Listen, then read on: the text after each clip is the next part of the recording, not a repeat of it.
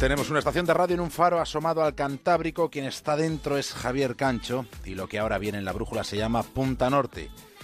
En el capítulo de hoy, En busca de Indiana Jones. Tu defecto, Willy, es que siempre quieres salirte con la tuya. Y tú eres tan orgulloso que no quieres admitir que estás loco por mí, Doctor Jones. Willy, si me necesitas, ya sabes dónde estoy. Cinco minutos. Estarás de vuelta en cinco minutos. En cinco minutos estaré dormido. Cinco. Lo sabes tan bien como yo.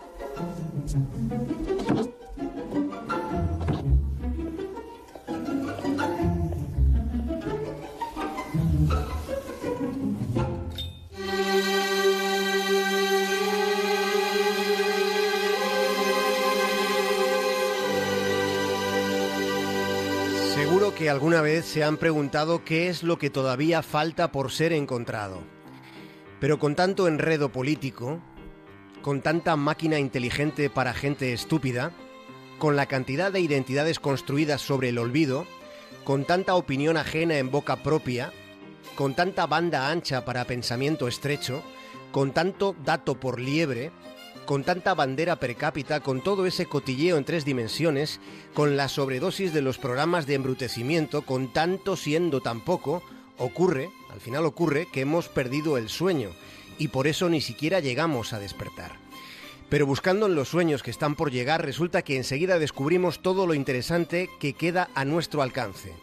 Después de haber cambiado de época tras la edad contemporánea, que ya no es esta, el tiempo que estamos viviendo, el de ahora, también es el de la era de las exploraciones. Las oportunidades para descubrir lo que permanece oculto aumentan exponencialmente casi por cada año de los que han ido transcurriendo del presente milenio. Por tanto, dejémonos de habladurías. ¿De qué quieres hablar? ¿Mm? Pues de. Yo.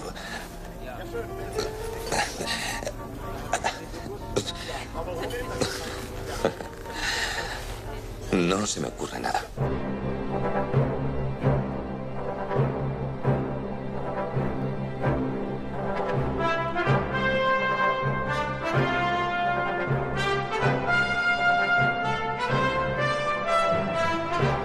Ayudemos a Indiana Jones a pensar en lo que falta por ser descubierto. Por ejemplo, la tumba Gengis Khan. Por esa búsqueda comenzamos. Ya es posible ver bajo tierra sin tener que excavar. Las tecnologías de georradar, por ejemplo, permiten mirar más allá de lo que vemos.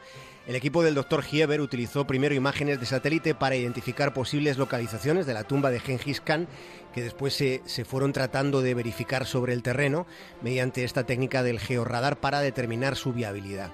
Son sistemas para buscar, digamos que para buscar agujas en los pajares de la historia. Sirven para revisar grandes áreas de terreno en busca de algo relativamente pequeño. Cuantas más zonas seamos capaces de rastrear, pues más cerca estaremos de encontrar lo que andamos buscando.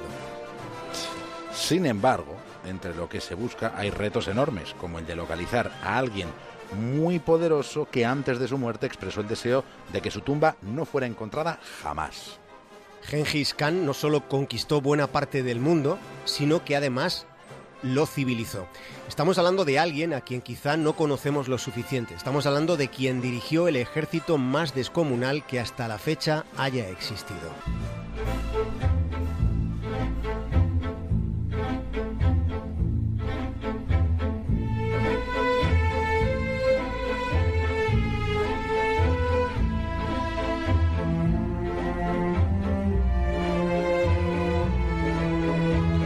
La leyenda de Gengis Khan comienza el mismo día de su muerte. Sitúense en la provincia de Omnogobi, que está en lo que hoy llamamos Mongolia. Tienen ustedes ante sí un lugar de, de, apariencia interminable. Es un paraje donde no se atisban carreteras y mucho menos poblaciones en ese horizonte. Se ven cabras, se ven caballos salvajes, hay cielos inmensos, follajes medio secos. Esto es lo que se ve. Luego lo que se siente son los bramidos del viento. Desde ese lugar Gengis Khan extendió su dominio, llegando a controlar por completo el inmenso territorio que hay entre el Océano Pacífico y el Mar Caspio. Eso hoy ya es mucho, pero en su época, en su época lo era todo. La orden que dio para que fuera enterrado en secreto representó la muerte de muchos. Un destacamento de su ejército fue matando a todo aquel que se cruzó en el camino de la comitiva fúnebre para evitar que alguien tuviera la más mínima pista de la zona donde iba a ser sepultado. Cuando finalmente el emperador, el emperador fue enterrado, un millar de caballos, un millar galoparon sobre su tumba para destruir cualquier rastro. Desde aquel día, y han pasado 800 años, desde aquel entonces nadie ha podido encontrar nada.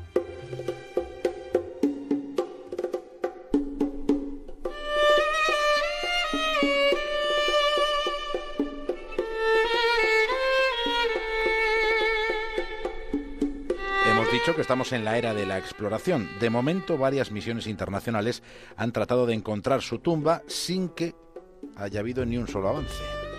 Hay algo llamativo en todo esto que estamos contando esta noche y que quizá por, por la diferencia que existe entre nuestra cultura y la suya, pues nos resulta difícil de entender. Pero sucede que los mongoles, los mongoles de hoy en día no quieren que el sepulcro de Genghis Khan sea descubierto y parte de la prensa occidental ha interpretado esa resistencia, yo diría que con cierto amarillismo, se ha interpretado como si esa resistencia tuviera algo que ver con una maldición o algo así. Sí, hombre, en su tiempo se escribió mucho de la leyenda de Tamarlán. Tamarlán, que fue un rey turco-mongol del siglo XIV, cuya tumba fue destapada en 1941 por arqueólogos rusos. E inmediatamente después fueron los soldados nazis a invadir la, Unión Soviética sin que estos dos episodios tuvieran relación alguna.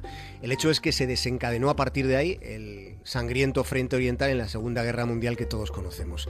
Sin embargo, la resistencia de los mongoles a que se encuentre el lugar exacto del sepulcro de Genghis Khan no guarda relación con ninguna superstición.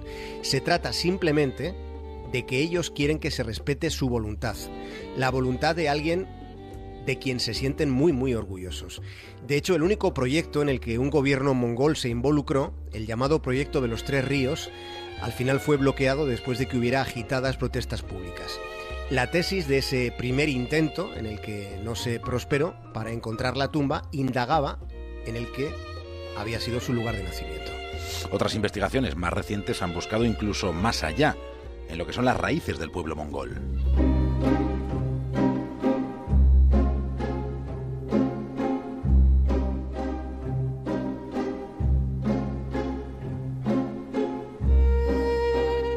Los Xiongnu fueron ancestros de los mongoles. Genghis Khan lo sabía. Una de esas teorías contempla que su enterramiento hubiera seguido modos funerarios ancestrales. Los reyes Xiongnu fueron enterrados a más de 20 metros de profundidad con las tumbas marcadas por encima del suelo con un cuadrado de, piedras enormes. Esto con la tecnología actual facilitaría en parte esa búsqueda si es que las piedras siguieran donde fueron colocadas hace ocho siglos. Sin embargo, que fuera enterrado al estilo Xiongnu es solo una conjetura. Ocurre que hay otras hipótesis. Hay una que sostiene que fue enterrado en un pico en las montañas Shenti. Siendo joven Genghis Khan resulta que se escondió allí de sus enemigos y prometió regresar a su muerte. Pero las tesis sobre esa posible ubicación no se ponen de acuerdo sobre cuál puede ser el sitio preciso. Los estudiosos utilizan relatos históricos para intentar dar sentido a todo este rompecabezas. Es un enigma que emprende una serie de veredas, hemos mencionado algunas, pero que al final todas estas veredas terminan topándose con alguna contradicción. Por ejemplo, el de el pico de la montaña no es posible conciliarlo con lo de los mil caballos cabalgando sobre su tumba. Estamos buscando esta noche a alguien que creó un fabuloso imperio, partiendo además de la nada del territorio mongol. Estamos acordándonos de quien conectó el este con el oeste, permitiendo que floreciera la ruta de la seda. Y además fue quien consagró los conceptos de la inmunidad diplomática o de la libertad religiosa, fue quien estableció un servicio postal que resultó más que fiable, o quien sentó las bases para que a partir de ese momento existiera esto que ahora llamamos el uso del papel moneda. No solo conquistó el mundo, Genghis Khan además lo civilizó.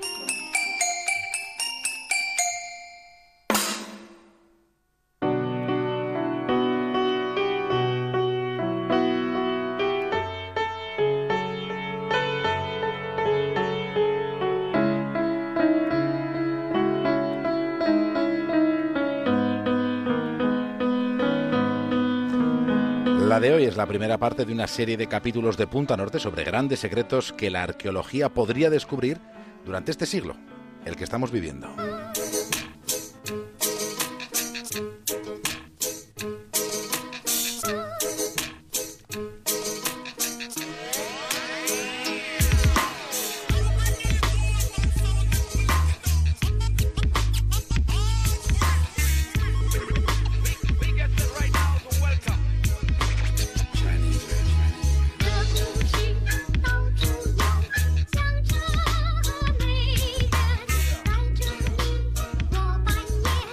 Javier Cancho, nos escuchamos el viernes que creo que mañana hay lío. Mañana hay lío, sí, más, más lío y más inmediato que la búsqueda de la tumba de Gengis Khan. El viernes retomamos el relato de los rastreos arqueológicos aquí en Punta Norte en la Brújula, David.